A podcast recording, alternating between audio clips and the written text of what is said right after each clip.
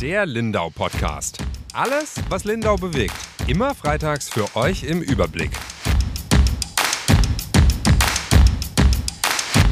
Hallo liebe Zuhörerinnen und Zuhörer, willkommen zu einer neuen Folge des Lindau Podcasts. Heute mit mir, Lisa Marie Haas, ich bin die Volontärin von der Lindauer Zeitung und mit der anderen Volontärin der Lindauer Zeitung, mit Ronja Straub. Hallo. Hi. Ja, heute geht's bei uns um äh, das Schicksal eines jungen Lindauers, der vor Gericht stand, ähm, vor dem Landgericht in Kempten und über verzweifelte Barbesitzer auf der Lindauer Insel. Ja, Ronja, du warst diese Woche im Gericht in Kempten und ähm, ja, bist dort auf einen jungen Mann getroffen, dessen Leben ja schon so einige Hürden und ja, Ecken und Kanten hatte. Was ist denn die Geschichte von ihm? Ja, genau. Also es ist tatsächlich ja öfters so bei Menschen, die vor Gericht stehen, dass sie wirklich schon viele Dinge erlebt haben und bei ihm ist immer wieder was passiert über viele Jahre hinweg und jetzt hat sich das Ganze so ein bisschen gegipfelt in dieser Gerichtsverhandlung, eben die jetzt diese Woche stattgefunden hat. Man muss dazu sagen, er ist gerade mal 24 Jahre alt und im Grunde zieht sich aber seine, sein Vorstrafenregister seit fast zehn Jahren ähm, hinweg.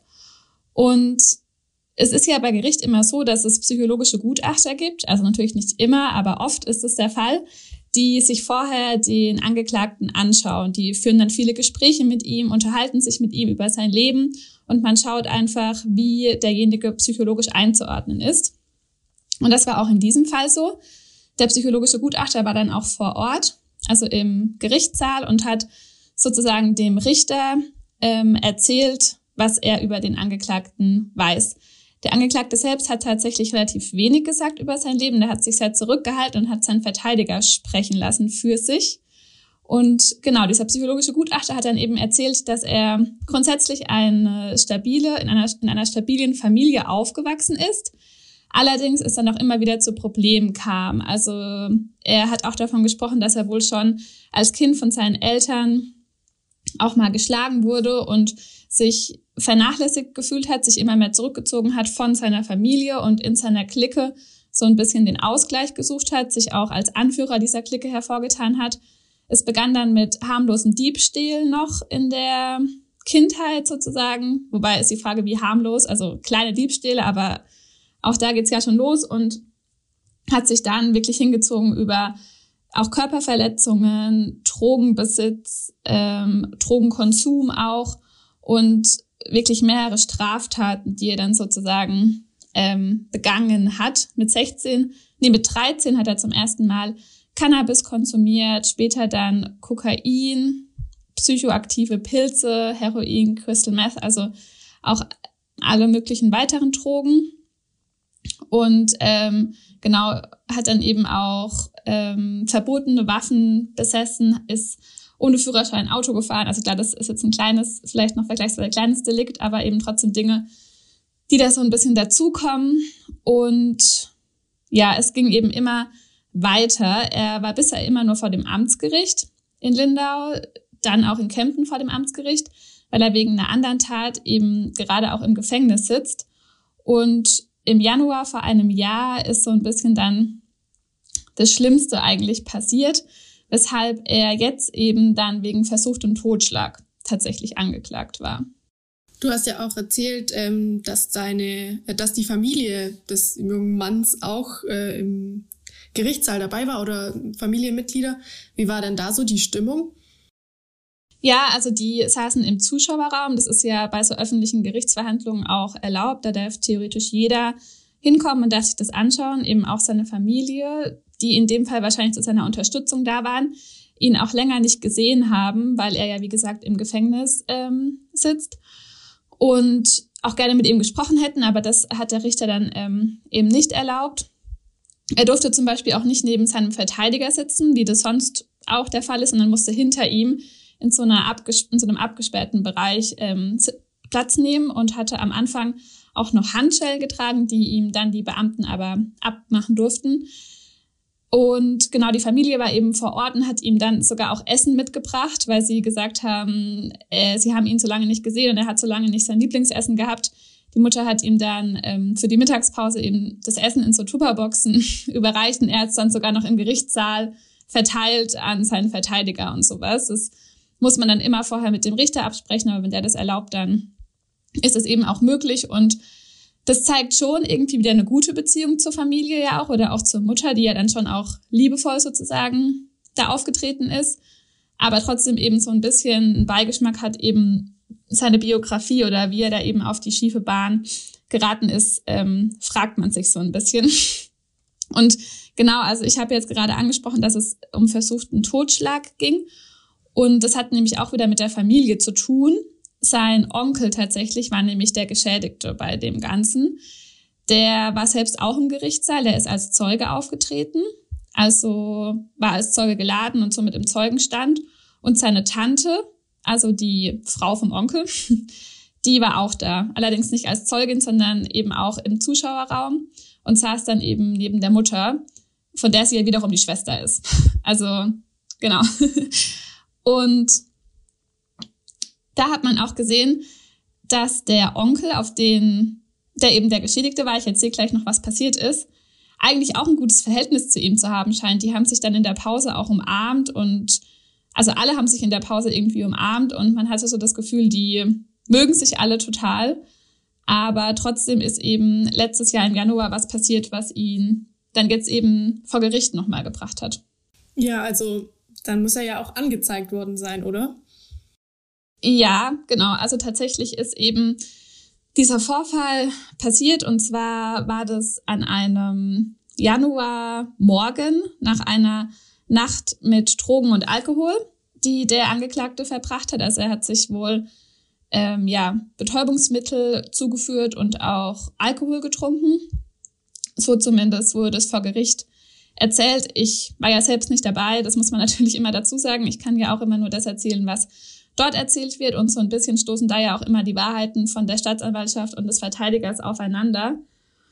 Jedenfalls hat der Verteidiger das dann eben auch nochmal so erzählt, was vorher auch schon die Anklageschrift von der Staatsanwaltschaft war, dass er dann am Morgen nach dieser Nacht bei seiner, bei seinem Onkel und seiner Tante aufgeschlagen ist, was wohl auch normal war. Also der war wohl öfter bei denen zugange und wollte eben mit ihnen gemeinsam frühstücken. Und beim Frühstücken wurde ihm aber irgendwie schlecht. Er ist aufs Klo gegangen, musste sich übergeben, kam wieder zurück. Es wurde nicht besser. Er ist wieder ins Badezimmer und musste sich nochmal übergeben. Dann hätte es wohl zuerst nicht richtig geklappt. Er fragt seinen Onkel, ob er ihm helfen kann. Der Onkel weiß aber gar nicht so richtig, wie er ihm jetzt helfen soll.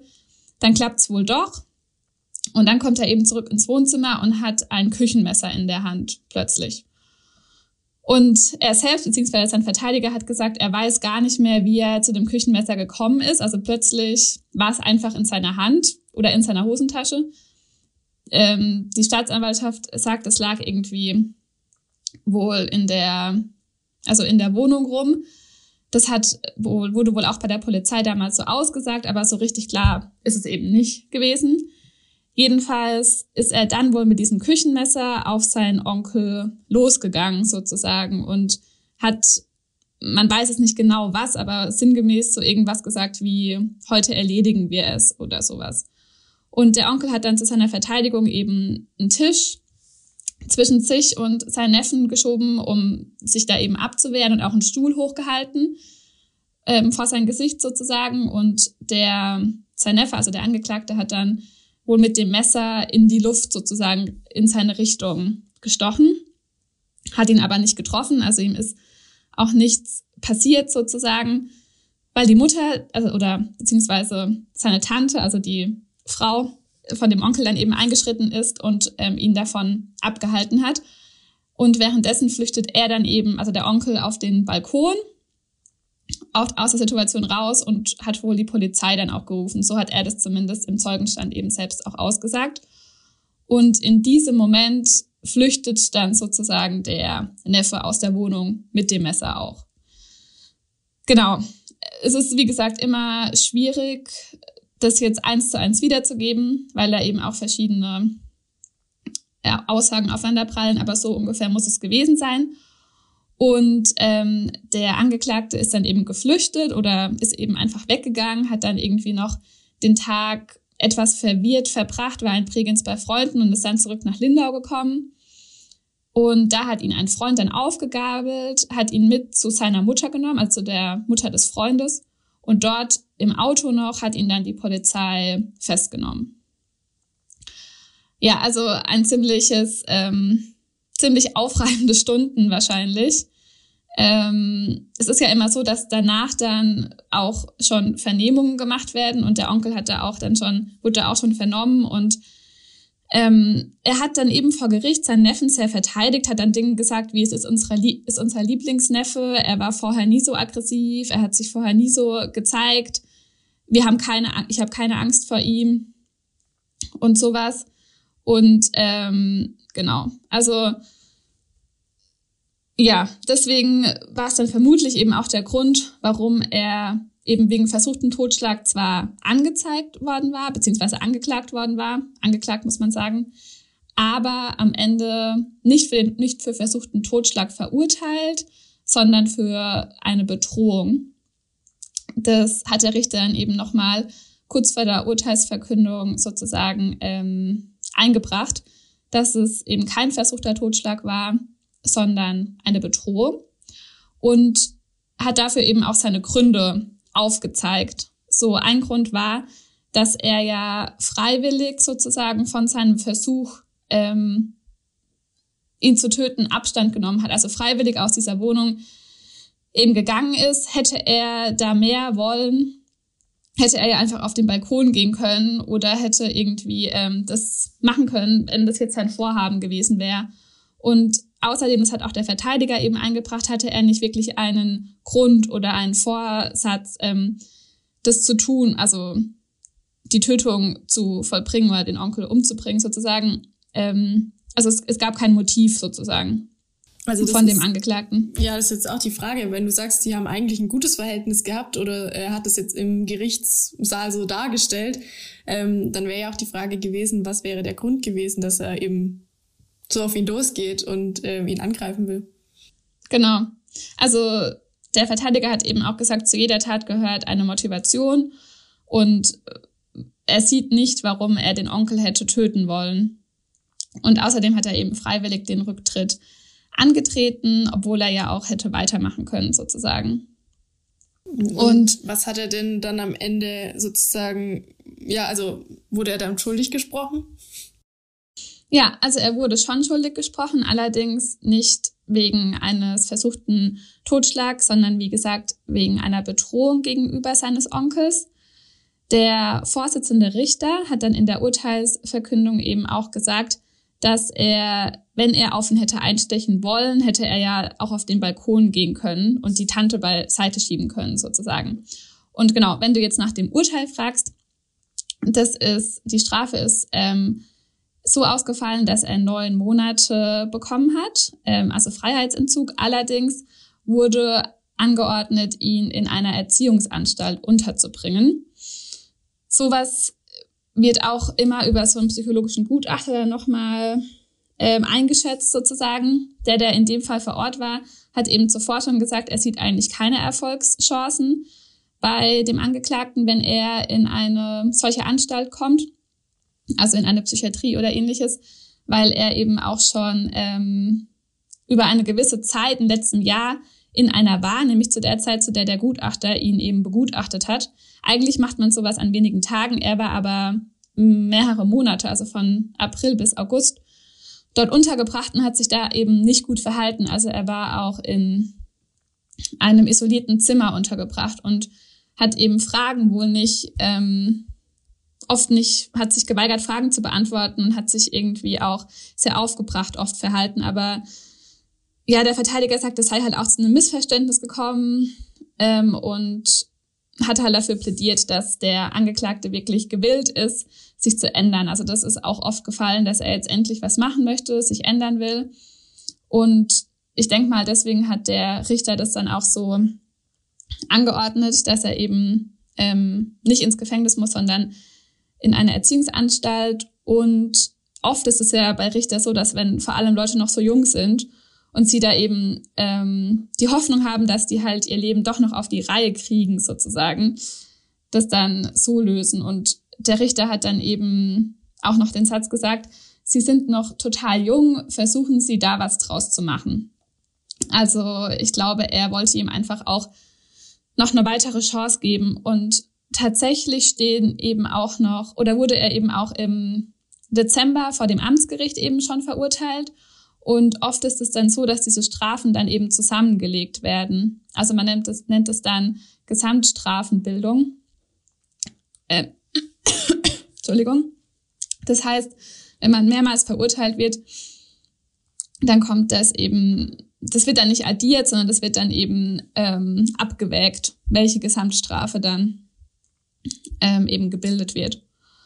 Und genau, das heißt, er wird das dann wohl länger als neun Monate machen müssen.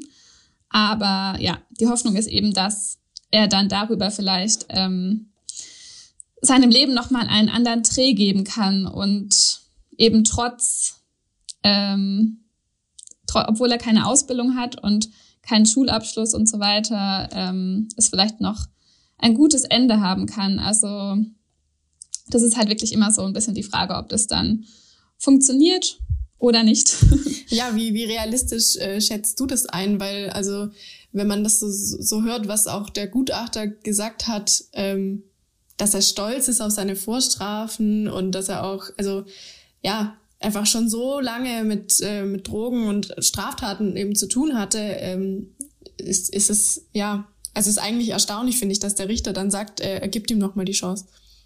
Ja, ja, das stimmt. Also genau das hat der Gutachter eben auch noch gesagt, dass er, also der Angeklagte wohl auch schon davon gesprochen hat, dass er stolz darauf ist, Intensivtäter genannt zu werden und so. Also so ein bisschen wie wirklich diese, ähm, ja, als ob er eben diese Strafen, die er da bekommt, auch immer in die Höhe hebt und sich dadurch gut fühlt. Also eigentlich soll ja so ein Vorstellen von einem Richter immer eine abschreckende Wirkung haben oder auch so eine Strafe eine sehr abschreckende Wirkung haben und eben Leute davon abhalten, das wieder, also Dinge wieder zu tun. Aber bei ihm hat es halt wohl gar nicht funktioniert in den letzten Jahren, obwohl er wirklich zehnmal oder schon öfter vor Gericht auch stand. Und die Frage ist tatsächlich, inwieweit man das drehen kann. Also es ist auch so, dass er verheiratet ist, auch eine Frau hat, die, wenn ich das richtig ähm, interpretiert habe, auch ähm, bei, de, bei der Gerichtsverhandlung da war in Kempten eben.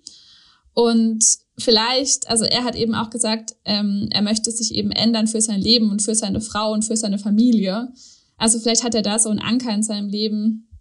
Oft macht man Dinge ja irgendwie weniger für sich, sondern eher für andere sogar oder weil, weil man glaubt, dass das für andere dann auch gut ist. Und so die Hoffnung ist, glaube ich, dass die Familie ihn da so ein bisschen wieder rausheben kann und auch der Onkel, der ihm offensichtlich auch nicht böse ist wegen dem Ganzen, Zumindest hat er ihn ja, wie gesagt, umarmt und auch irgendwie total verteidigt.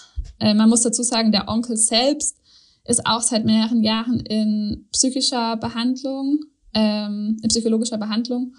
Und genau, also hat aber wohl von diesem Angriff keinen Schaden genommen. Also konnte das in seiner Therapie dann auch aufarbeiten.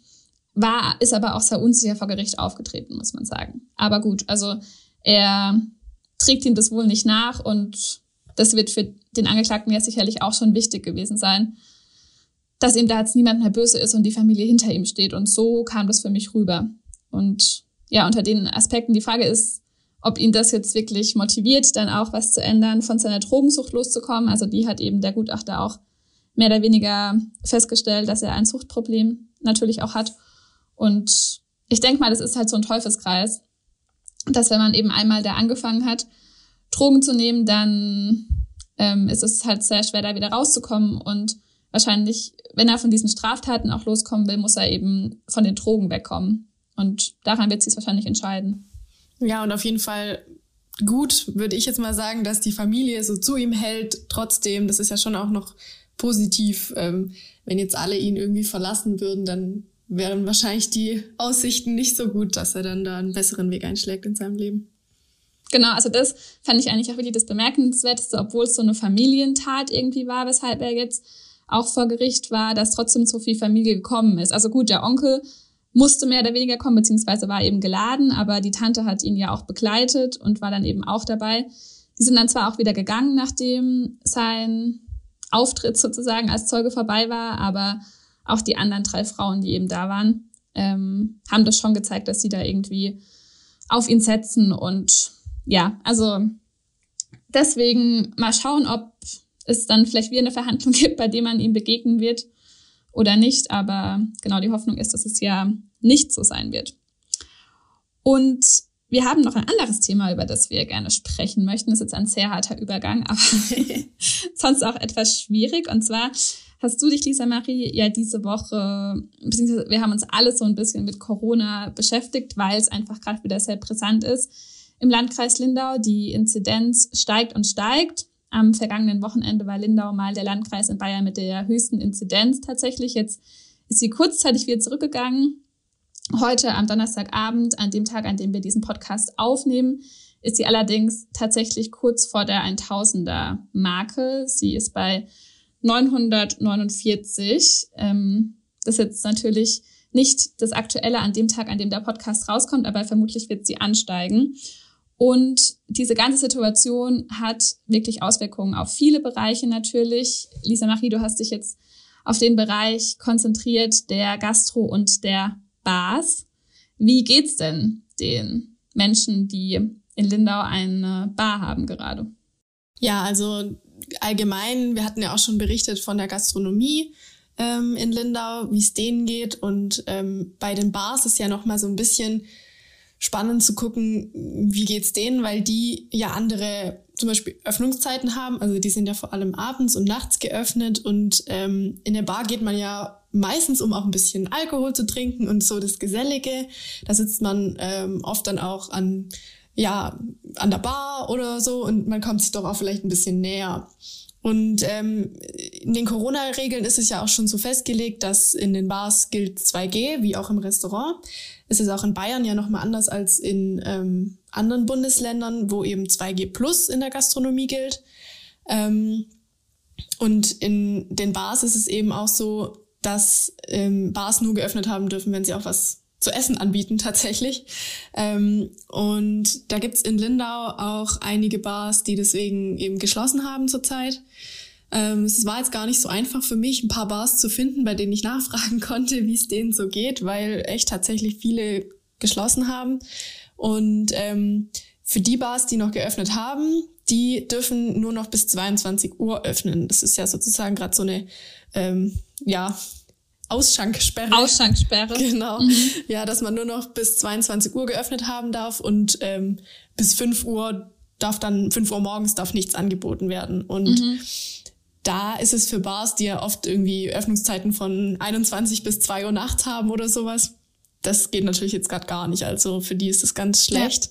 Und, ähm, also die sind da ja schon so ein bisschen die Verlierer dann einfach. Also die Gastro kann ja auch tagsüber ihr Geld verdienen, indem sie halt auch Essen verkauft oder ja, einfach auch tagsüber aufmachen kann. Aber wie du sagst, Bars haben halt abends offen. Jetzt müssen die einen, die nichts zu essen haben, ganz schließen und die anderen müssen sich dann vielleicht was überlegen oder wie sie dann vielleicht doch noch Dinge ändern können. Da hast du ja auch ein Beispiel, glaube ich. Genau, ja. Also es gibt natürlich auch Bars, die jetzt ähm, noch trotzdem noch geöffnet haben und dann eben ihre Öffnungszeiten verändert haben. Also manche haben dann eben jetzt schon um 18 Uhr geöffnet und bis äh, 22 Uhr oder ab 17 Uhr sogar zum Teil schon. Das Problem ist nur, ich habe auch mit einer Barbesitzerin gesprochen, die sagt, wer geht denn tagsüber in eine Bar? Also tagsüber gehen die Leute da auch einfach nicht hin, weil sie arbeiten oder ähm, weil es auch einfach nicht diese Bar- und Kneipenkultur ist, tagsüber was trinken zu gehen, sondern das macht man abends, nach dem Feierabend zum Beispiel.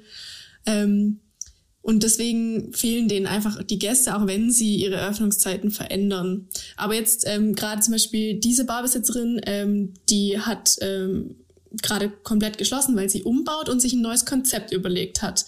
Die hat nämlich gesagt, wenn ich so weitermache, dann verdiene ich nichts, also ich habe Existenzsorgen und ähm, auf der anderen Seite, ja, ist es auch einfach psychischer Druck, wenn man nicht richtig arbeiten kann und man immer so in der in der Schwebe ist, also einfach nicht weiß, was jetzt, was jetzt passiert, weil momentan sieht's ja nicht so aus, als würde es sich super schnell ändern und dann wieder alles gut werden. Und deswegen hat sie sich ähm, überlegt, entweder sie hört jetzt auf, steckt den Kopf in den Sand und macht zu, ähm, oder sie macht jetzt was Neues. Und sie hat sich jetzt eben ein neues Konzept überlegt, ähm, bei dem sie dann auch schon tagsüber geöffnet hat und dann eben ein bisschen so die Gastronomie am Tag mitnehmen kann und aber trotzdem auch noch abends und nachts geöffnet hat, weil sie natürlich die Hoffnung hat, dass irgendwann mal doch vielleicht wieder sowas wie eine Barkultur entsteht, ähm, weil die ja momentan schon brach liegt. Beziehungsweise jetzt in der Nacht darf sie aktuell ja eh nicht aufmachen. Also sie muss ja um 22 Uhr schließen, aber nimmt dann lieber noch ein paar Stunden tagsüber mit, oder? Genau, ja, dass sie dann eben okay. da auch was verdienen kann und ähm, da dann auch zum Beispiel, also sie bietet dann da auch was zu essen an. Mhm. Genau. Verstehe. Und jetzt ist es ja aber so, dass den Gastros oder den Bars eben nicht nur die Gäste so ein bisschen wegbleiben oder ausbleiben, sondern sie ja auch Probleme damit haben, Personal zu finden. Genau, also in der Gastronomie, ähm, ja, fehlen momentan einfach die Leute. Also die, manche Gastronomien haben auch extra jetzt geöffnet. Also sie haben auch gesagt, sie könnten da theoretisch jetzt auch mal zumachen und würden dann natürlich viele Kosten sparen, würden natürlich auch nichts verdienen, aber würden eben auch sparen. Aber sie haben halt geöffnet für ihr Personal, um das auch zu halten, weil die sonst abwandern. Es ist wohl bei vielen schon so passiert, dass ihnen das Personal weggelaufen ist während der Pandemie, weil ja viele dann sich eben was Neues gesucht haben und auch vielleicht gemerkt haben, ja, die Öffnungszeiten woanders sind vielleicht gar nicht so schlecht äh, oder beziehungsweise die Arbeitszeiten sind woanders gar nicht so schlecht. In der Gastronomie muss man ja oft eben auch bis nachts arbeiten und ähm, ja, also die, die Leute fehlen einfach. Obwohl zum Beispiel auch ähm, eine Barbesitzerin erzählt hat, dass ähm, sie eigentlich immer fand, dass die Gastronomie ein attraktiver Arbeitsplatz ist, weil man ja auch beispielsweise Trinkgeld verdient, also dann, dann noch zusätzlich was verdienen kann. Ähm, und wenn es eben gut läuft, dann kann es eben schon auch ein, ein Vorteil sein. Aber sie hat auch momentan keine Mitarbeiter mehr. Mhm. Ja, also ist klar, dass sie das ja sagt, dass sie findet, das ist ein attraktiver Beruf.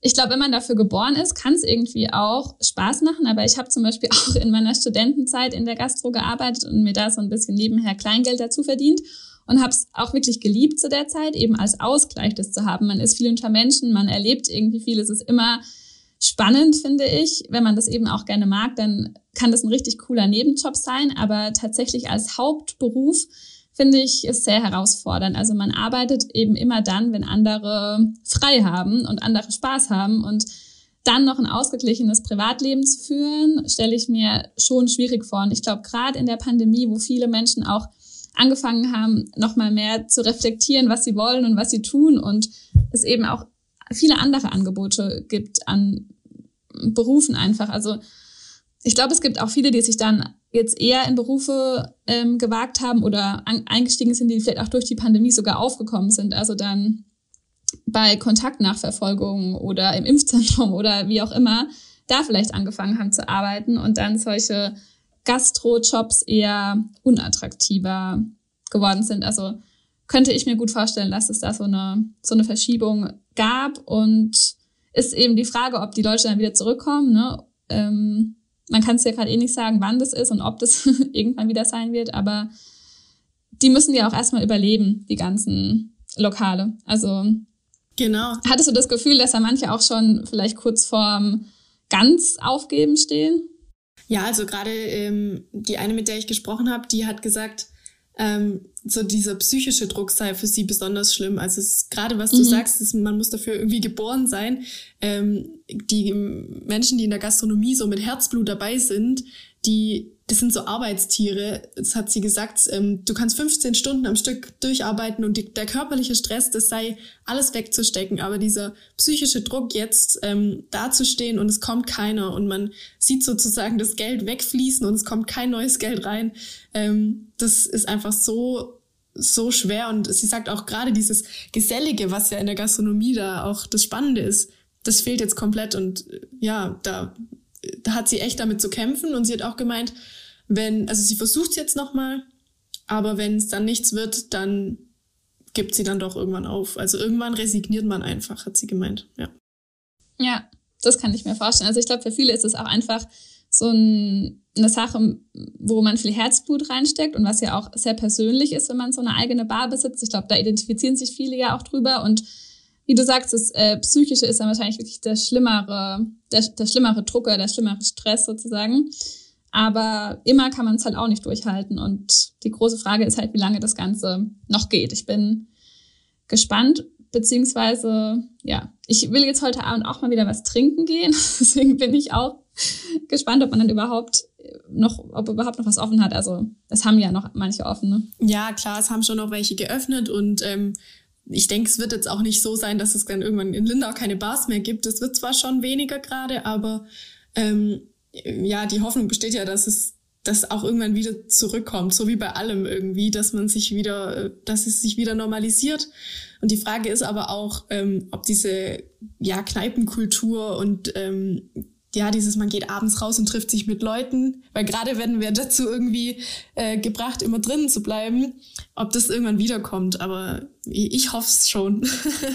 ja, ja, das ist aber, finde ich, echt die Frage, ob, wenn, wenn man gerade so ein bisschen dazu angehalten wird, es einfach die ganze Zeit nicht zu tun, wie du sagst, ob da irgendwie so ein, so ein Switch in den Köpfen stattfindet und man dann einfach das irgendwann gar nicht mehr tut. Aber eigentlich kann ich es mir nicht vorstellen, weil ich schon glaube, dass wir immer dazu tendieren, andere Menschen zu treffen und draußen zu sein und uns ja einfach soziale Wesen sind. Und solche Lokale sind ja Begegnungsorte und ähm, ja, Städten, an denen man sich austauscht. Deswegen ja, kann man hoffen, dass es die auch weiterhin geben wird.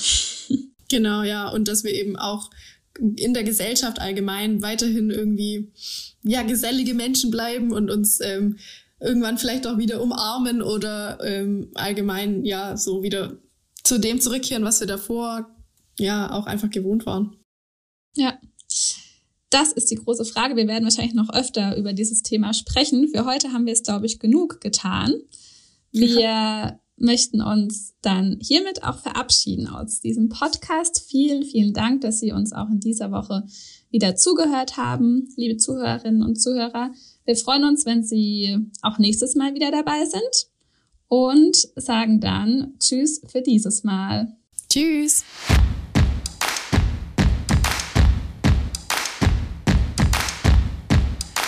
Der Lindau Podcast. Alles, was Lindau bewegt. Immer freitags für euch im Überblick. Auf schwäbische.de findet ihr mehr als diesen Podcast. Das Digitalabo gibt es schon für 9,90 Euro im Monat. Als Hörerin oder Hörer dieses Podcasts bekommt ihr den ersten Monat sogar kostenlos. Geht dazu auf www.schwäbische.de slash Podcastangebot. Das Probeabo endet automatisch nach einem Monat. Viel Spaß auf unserer Website.